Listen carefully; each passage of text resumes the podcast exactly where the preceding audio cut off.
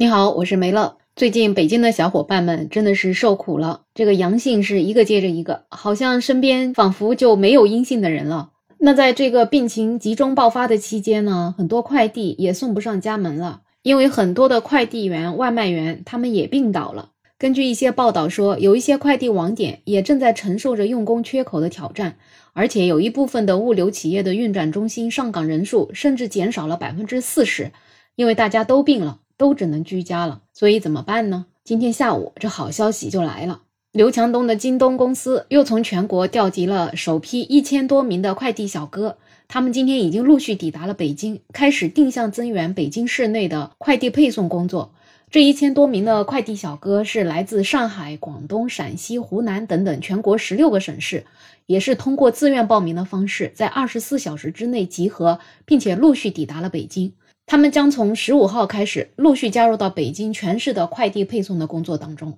后续可能还会有数百名小哥在这星期之内抵达北京。北京现在确实因为这个配送运力紧张，所以京东物流就开启了夜派模式，它也决定了延长夜间派件时长，把北京周边的数百名一线人员增援到北京地区的物资分拣跟配送工作当中来，也就是要集中力量把之前积压的这些库存都给它解决了。北京的网友听到之后，真的也是特别的开心，就感觉我们的快递终于胜利在望了。之前那个快递啊，真的就是停在那里一动不动的，接下来终于能够收到快递了，感觉生活也充满了希望。虽然有一些外地的网友啊，可能是羡慕嫉妒恨呢，就是凭什么你北京就能够有快递员支援，那我们的快递啥时候才能收到呢？这个咱们可能也没有办法，毕竟就是北京是这么大的一个城市，可能它集中起来之后，困难可能就显得更大吧。我想等北京增援好了，应该他们有能力的话，也能够去支援别的城市吧。其实这也不是京东第一次这么做，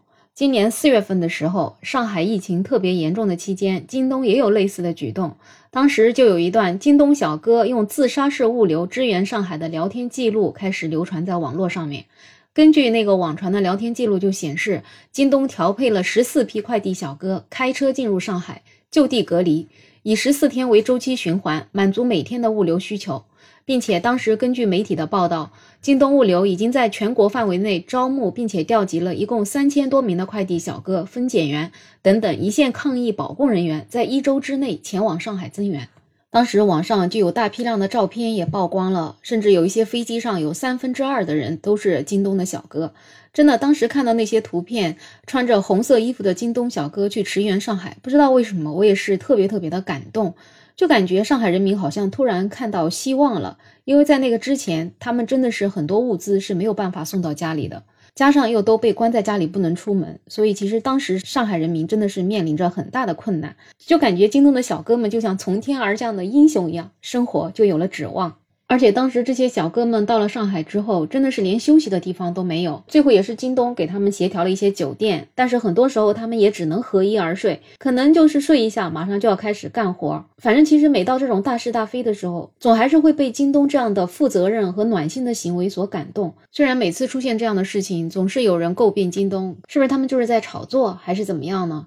但其实我们还是要看到事件的根本，他最终有没有解决这个快递送不到家门的问题？只要他能解决了，那不就好了吗？为什么我们总要去追究那么多的深层次的原因呢？其实哪有那么多原因？他们就是想解决快递库存积压的问题而已。包括之前刘强东说要给高管降薪，就是为了给员工买五险一金，也有人就觉得他是为了迎合某些部门的需求。但是我在想，不管他没有迎合一些部门的需求吧。但是最终得益的是不是他的那些京东小哥呢？如果是的话，那不就好了吗？而且他们这样的做法会不会也给其他的相关的企业带来一定的压力，让他们觉得京东已经在做这样的先行者，我们是不是也要跟上呢？如果我们不跟上，我们是不是会被冠上不负责任的企业这样的名声呢？所以我就觉得吧，像京东这样的公司越卷越好。毕竟卷了之后，受益的可能就是最底层的劳动者和我们消费者吧。我们就看这一次在北京，除了京东调集了很多人员去北京支援之外，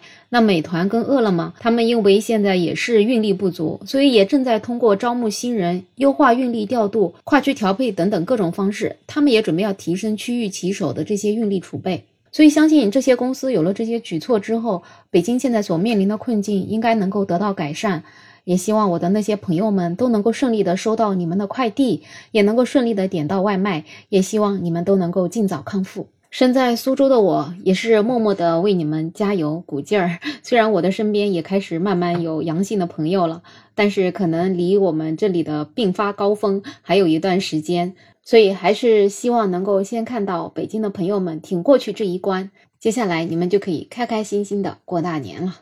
好了，本期话题就聊这么多，有任何看法欢迎在评论区留言，也欢迎订阅、点赞、收藏我的专辑。没有想法。想加入听友群的朋友可以加我，没有想法的拼音再加上二零二零，我是梅乐，我们下期再见。